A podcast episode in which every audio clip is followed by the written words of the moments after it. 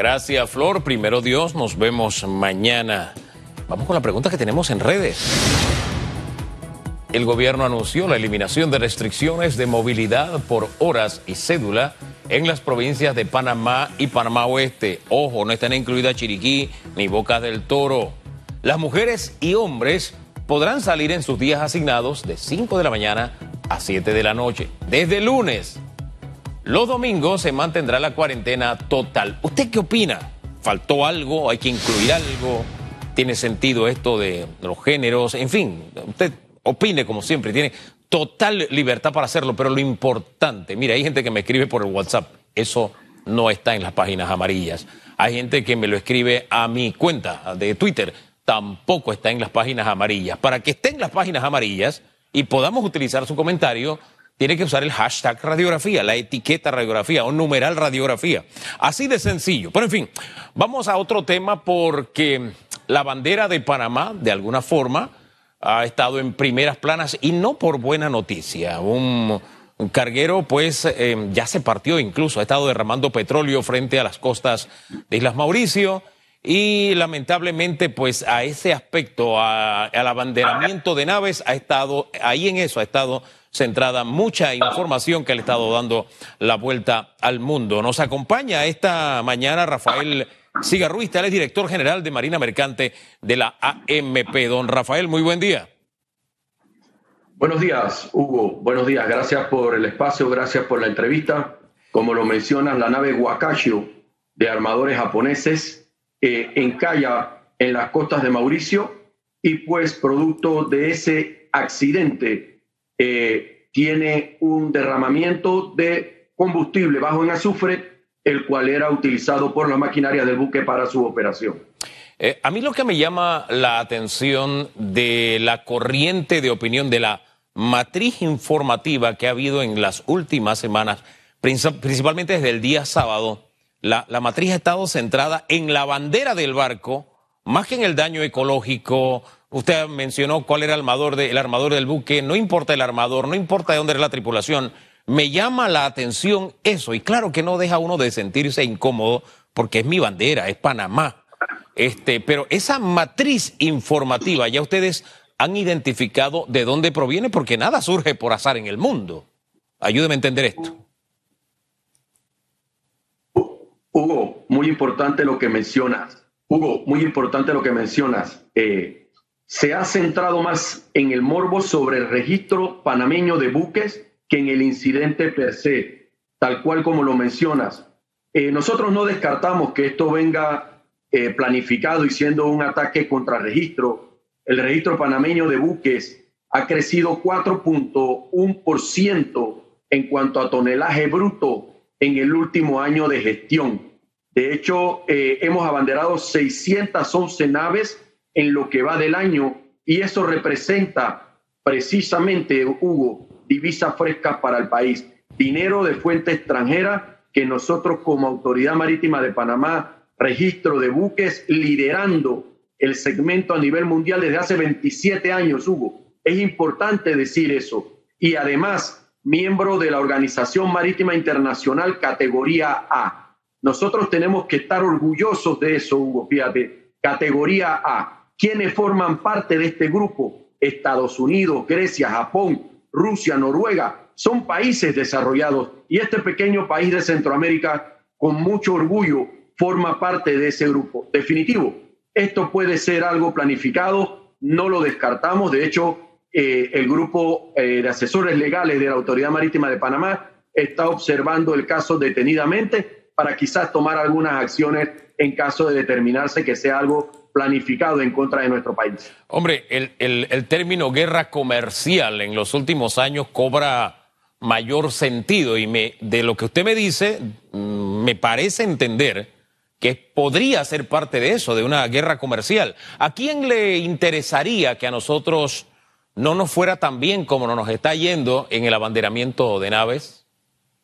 Mira, hay competencia. Nosotros competimos con, con alrededor de 10 otros registros eh, ahí está Islas Marshall, está eh, eh, Singapur, Bahamas, Chipre, Liberia, en fin, nosotros somos un grupo de 10 administraciones marítimas que estamos compitiendo en el sector como registros internacionales. Ese término también de bandera de conveniencia, Hugo, eso es algo que se quedó en el tiempo. La gente sigue repitiendo lo mismo de hace 20, 30, 15 años. Panamá no es una bandera de conveniencia. Nosotros hacemos la debida diligencia, rechazamos embarcaciones. De hecho, a la fecha llevamos 118 embarcaciones rechazadas, 200 naves canceladas porque no cumplen con los estándares internacionales. Entonces, decir que Panamá es una bandera de conveniencia es algo injusto, es algo que nosotros como panameños no debemos aceptar. Mencionabas algo hace un momento, nos indigna como panameños. Imagínate tú, nosotros en la autoridad marítima, quienes lideramos esto, cómo nos sentimos el fin de semana cuando inclusive nacionales emiten criterios mal fundamentados sin estadística y, malintencionados quizás al final. Imagínate ahora cuando vimos este video de, este señor a nivel internacional. Eh, nos sentimos indignados y procedimos inmediatamente a emitir nuestras consideraciones al respecto. Yo quiero profundizar en el tema de la bandera de conveniencia, pero antes cerremos el tema de la guerra comercial, y la pongo entre comillas, sabiendo que tenemos otros 10 registros eh, con los que estamos compitiendo y nosotros vamos adelante, ¿no? Somos el palo de mango que tiene mango y nadie le tira piedras a un árbol que, que, no, no, da fruto. Sabiendo que somos eso, em, ¿sería entre esas 10 naciones o entre las naciones categoría A que usted mencionó? ¿De, dónde vendrían esos ataques? Bueno, eh, esta es la inteligencia, ¿no? Nuestro, nuestro grupo de asesores legales está investigando, eh, de hecho hay asesores internacionales que nos están ayudando. Eh, recuerda que nuevamente está el tema de los Panama Papers en un momento que se ve afectado. Nosotros en algún momento pudimos percibir que pudiese venir un tema para registro. Recuerda que las corporaciones, al final, como dice el chico este, las corporaciones teóricamente pudiesen ser utilizadas para usos que no necesariamente son los que nosotros esperamos. Pero reitero, nosotros estamos enfrente de la situación se hace la debida diligencia, nos sentimos confidentes de que la Autoridad Marítima de Panamá está cumpliendo con su rol y bueno, tendremos que esperar un tiempo, eh, las, las deliberaciones tienen que entregarse por parte del grupo de asesores legales y si es necesario, estamos dispuestos a tomar las acciones pertinentes en los medios donde sea necesario, Hugo. Ahora bien, un influencer de redes sociales que tiene una sintonía y tiene un impacto a nivel mundial hablaba sobre el tema del abanderamiento por conveniencia, ¿no? Y él una de las cosas que destacaba es que si yo uso en mi barco, que puede ser cualquier barco, puede ser un barco que es una chatarra, él lo ponía ahí en su ilustración, este, Panamá simplemente, si hay algún problema, se limpia las manos, no tiene nada que ver con, con lo que ha sucedido. Esa es la actitud que tenemos como país ante, por ejemplo, un desastre ecológico como el que hay en Mauricio en este momento. No, claro que no, Hugo, claro que no. Eso está completamente eh, malintencionado. De hecho, nuestras embarcaciones, te voy, a, te voy a contar algo, mira, algo de docencia para la población, para Panamá. Eh, nosotros eh, fuimos inspeccionados en nuestra flota, que se compone de más o menos 8.400 buques, más de 16.000 veces por las diferentes autoridades portuarias del mundo. Imagínate tú nosotros reportamos un cumplimiento del 96.4% en nuestra flota. Empezando por ese hecho real estadístico, Panamá no actúa de forma irresponsable y no, y no se desprende de sus responsabilidades. Tenemos un estándar de cumplimiento reconocido por los entes internacionales. De hecho, tenemos 10 años de ser miembros de la lista blanca del París, eh, del memorando de París, lo mismo en el memorando de Tokio en el último año reportamos el mejor porcentaje de inspecciones en cuanto a la, en cuanto al, en cuanto a la Guardia Costera de Estados Unidos. Así que eso no es cierto. Por otro lado, se realiza la debida diligencia antes que las naves se abanderen en el registro panameño. La debida diligencia va dirigida al dueño de la nave, al propietario de la nave y va dirigida a la embarcación. Esto previendo que la nave tenga un buen historial de cumplimiento internacional antes de que ingrese al registro y que del armador o la, compañía propietaria del buque no sea de dudosa procedencia. Tampoco Panamá se desprende de esa responsabilidad. Una vez la nave ingresa al registro, pasa por un proceso de certificación técnica, don Hugo. precisamente para asegurarnos que la construcción del buque, el mantenimiento del buque, el equipamiento del buque y la tripulación que opera la nave está cumpliendo con los estándares internacionales implementados por la Organización Marítima Internacional y por la industria.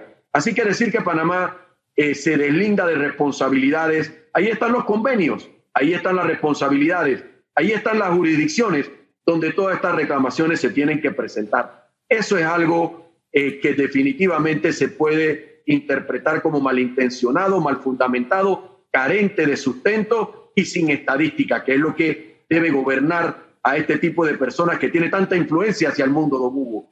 Eh, oiga, Nusier Yassin, se me hace difícil el nombre, es este influencer, de verdad que yo siempre consumo sus contenidos. Este me hizo sentir muy incómodo como panameño porque, si bien es cierto, él presentaba mucha información, No es que los panameños hagamos las cosas perfectas, pero ahí faltaba la parte panameña. Y si no hay una versión panameña, la información está, eh, está tergiversada, no es válida para mí como periodista. Tiene que haber una contraparte. Pero a mí lo que me duele de verdad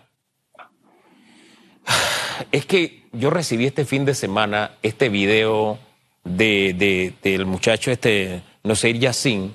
Yo perdí la cuenta, cualquier cantidad, y con comentarios que a veces siento que confundimos lo que es gobierno con Estado, es decir, panameños hablando mal de panameños, dando por hecho esto es así, somos un desastre, somos, y, yo no sé, yo, yo no soy amante hablar mal.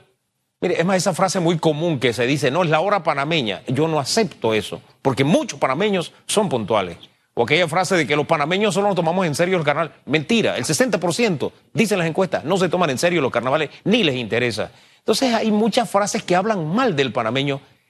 Y a mí lo que me dolía de esta información que lo recibí de muchos panameños hablando mal de Panamá. Esa, esa confusión, como si de pronto le hace daño a un grupo político, a un gobierno, e, eso me, me hizo sentir incómodo. Yo no sé, usted, le estoy hablando de algo muy personal a propósito, pero usted, yo no sé como panameño, cómo asimiló esta información que fue viral este fin de semana. Lo comparto, comparto el sentimiento, Hugo. Mira, para nosotros en la Autoridad Marítima de Panamá, cuando nos llegó este video, te puedes imaginar, sábado en la noche, sin mal no recuerdo, viernes en la noche, me pudo haber llegado el video alrededor de 50, 60, 70 veces a lo largo de la noche. Al día siguiente mi teléfono estaba lleno de, mensajes por WhatsApp de panameños, ojo, eh, de panameños eh, que estaban, tal cual como tú lo mencionas, criticando eh, eh, la acción del Estado en cuanto a la bandera. Pero por otro lado hay algo importante que rescatar, don Hugo. la industria marítima panameña se pronunció el registro panameño se pronunció. Nosotros publicamos una noticia, una postura del Estado internacionalmente y fue eco en medios internacionales. Eh, cuando te digo la industria, por ejemplo, COEL, APADEMAR, la Asociación de Abogados Marítimos, la Cámara Marítima de Panamá, la Organización de eh, Sociedades, Organizaciones Reconocidas de Panamá, medios internacionales, profesionales de la industria, don Hugo. Nosotros no tuvimos que hacer un video para eso. Un propio filipino a bordo de un buque jefe de máquinas hace un video, lo publica en YouTube y se vuelve viral.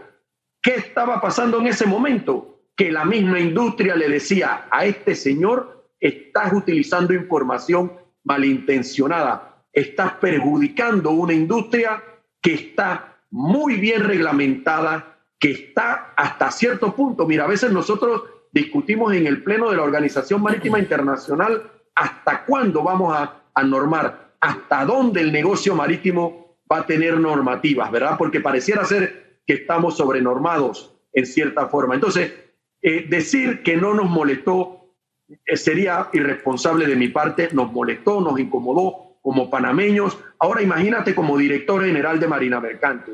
Definitivo, esto no puede continuar, estos ataques son eh, mal fundamentados y nosotros como panameños tenemos que unirnos, Hugo. Eso que decías, nosotros tenemos que proteger esto.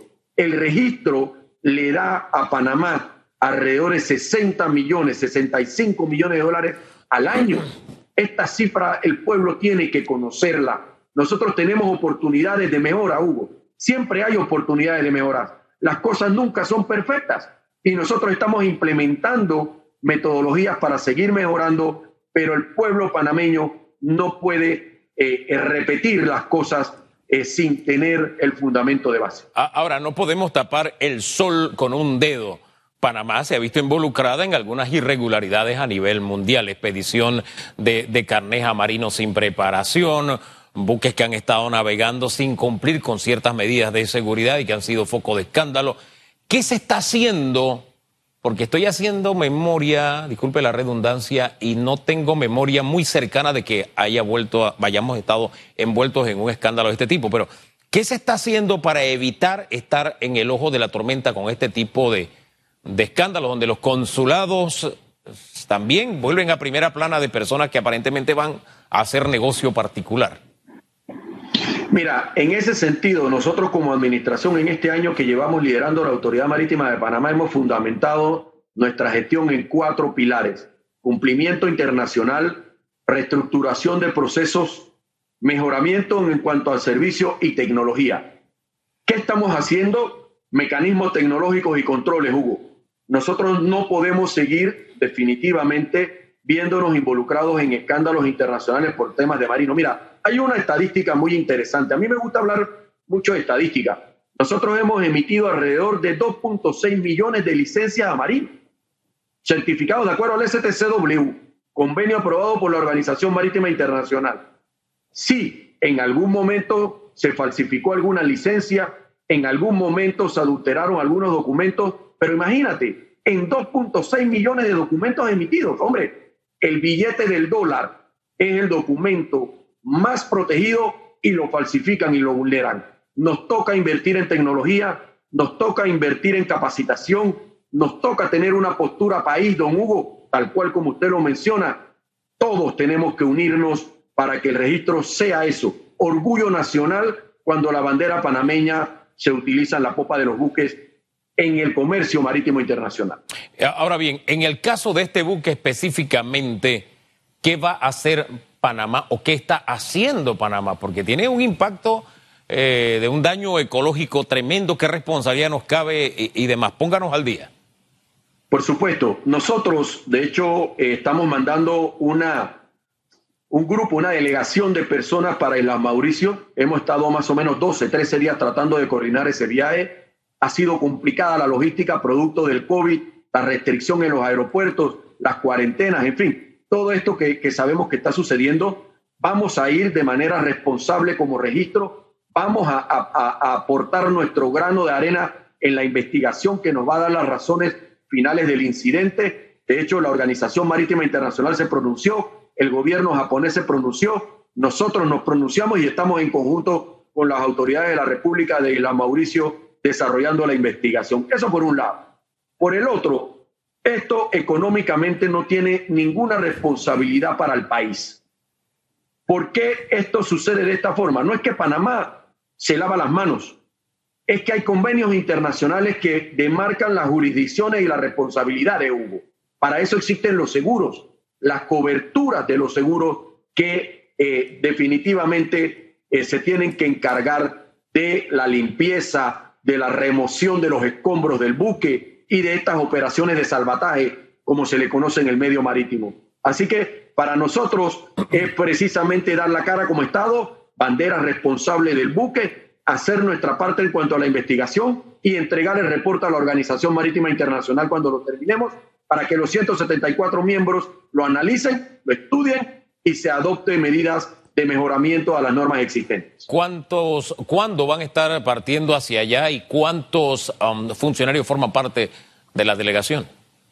Bueno, de momento somos cuatro los que vamos, yo estoy liderando esa delegación, hasta el momento, reitero, somos cuatro, estamos saliendo el día viernes, esto está por confirmar, te reitero, la logística ha sido complicada, los vuelos eh, restringidos, no hay posibilidad de asientos, por otro lado, la pandemia, ¿no? Que nos ejerce eh, eh, una presión en contra para los viajeros.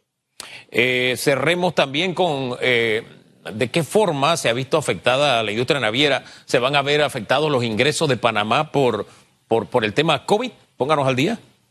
Por supuesto, nosotros eh, estamos creciendo, como te mencioné al inicio, lo reitero, 4.1% en el último año, 1.3% de enero a la fecha. El registro sigue creciendo fuertemente. Esperamos un impacto de más o menos el 20, el 25% producto de la pandemia, pero acá estamos, 24-7, Hugo, el recurso humano de la Autoridad Marítima de Panamá dando la milla extra. De hecho, el Estado no estaba preparado para esto. No había ninguna industria preparada para esto. Nos hemos venido ajustando, esperamos que ese impacto disminuya, las economías están abriendo, Asia principalmente que donde está nuestro negocio, ya está abriendo, está operando, así es que esperamos culminar con números positivos al final del periodo, pero sí va a haber una afectación. Esperemos que sea controlada por debajo del 20, el 15%, que es lo que esperamos. Muchísimas gracias por conversar con Panamá, don Rafael. Gracias, que tenga muy buen día. A usted, don Hugo. Muchas gracias. Buen día, Panamá. Rafael Cigarruista, él es eh, director general de Marina Mercante de la AMP. Eh, este tema que, mire, para que usted conozca un poquito más a este muchacho, a mí de verdad que me gusta el trabajo que este muchacho eh, realiza, Nuseir Yassin. Él es un bloguero, no es cualquier bloguero, es un hombre muy preparado, estudió en Harvard, nació en Israel, es musulmán, de fe musulmana, descendiente de de palestino, habla, habla árabe, habla, habla hebreo, habla inglés de manera fluida, es un hombre muy, pero muy, muy preparado. En este trabajo, de verdad, a, uno le golpeó, a mí me golpeó el corazón como panameño, insisto, no porque no hagamos las cosas bien. De Panamá tenemos tantas cosas que corregir, pero la información evidentemente tenía una corriente de, de opinión y propósito y se planteaba una realidad en la que la versión panameña no aparecía. Entonces, en medio de una situación como la que vivíamos, me parecía poco seria, me parece poco seria, por lo menos este trabajo periodístico de este bloguero que es influyente a nivel, este, esto sí es ser influencer, a nivel mundial y que arrastraba la bandera panameña de una forma que, que de verdad me, dolió en el corazón. Lo dejo hasta allí. Este, gracias por las aclaraciones a la AMP y vamos a darle seguimiento a este tema de cómo le va la comisión que se va, se iría este viernes, se iría este viernes hacia Mauricio. De, verdad es un accidente que, que también estremece al mundo, al planeta, un derrame como este que afecta la ecología, la casa de todos, que es el planeta Tierra. Pero en fin, 8.31 minutos, vamos a redes. Redes sociales. Eh, preguntamos sobre las medidas anunciadas ayer por Minsa. Decido ser feliz, dice. Espero que el Minsa pague las reparaciones de mi casa en el interior por no poder ir a revisarla y limpiarla. Andele la cuenta. Rolando Coparropa dice un paso muy importante para poder predecir con un poquito de mayor claridad la realidad económica que nos espera. El primer escollo encontrado fue la movilidad, ya te tomó, ya te tomó, te tomó acción. Señores, falta mucho. Ah, ya se tomó acción, perdón, creo.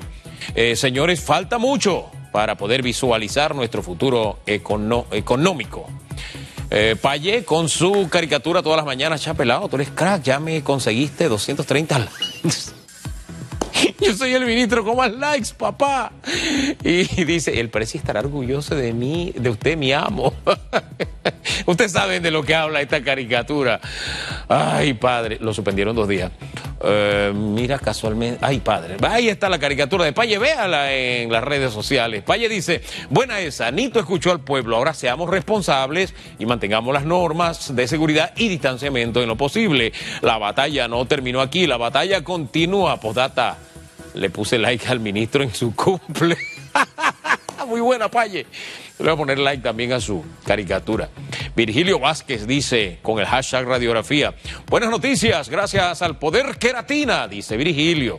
Ahora la gente debe cuidarse si no quiere que las autoridades te regañen eh, eh, y te traten y te traten, sí, como niño o niña, sigue las recomendaciones y comporta, compórtate como buen ciudadano. Gracias, Virgilio. Franklin Paulinho dice que somos un país tan subdesarrollado que apena. Bueno, eso es lo que piensa Franklin. Eh, Tom Ryder dice, creo que fueron buenas las medidas tomadas, aunque creo que los cercos sanitarios ya no son buenos ni están teniendo efecto. El RT de Cocle es bajo y ahí están nuestras playas. Leonardo Luis Antunes Solís es un avance y también el reinicio de otras actividades comerciales, industriales y deportivas, recreativas, actuando todos con conciencia y respetando las medidas de biosanitar las medidas biosanitarias podemos seguir avanzando contra el virus y restablecer la economía hasta que salga la vacuna. Tomás Pérez dice, bien, me conformo, la gente se comportó bien y los casos han disminuido. Eh, Wendy Sabrina dice, tenemos que confiar en el comportamiento social de la población de las provincias, más que nada. Gracias por su participación, bienvenidas esas opiniones. Eh, y, y ¿saben qué? me quedo pensando en el tema de, las playas. Para mañana en Las Optimistas les traigo fotografías de lo que están haciendo otros países en las playas, que ya han abierto sus playas, pero con medidas. ¿Cómo funciona el distanciamiento en playas? Para que nos vayamos también preparando para eso, pero será mañana. Hoy tenemos otras optimistas, se las compartimos luego de la pausa.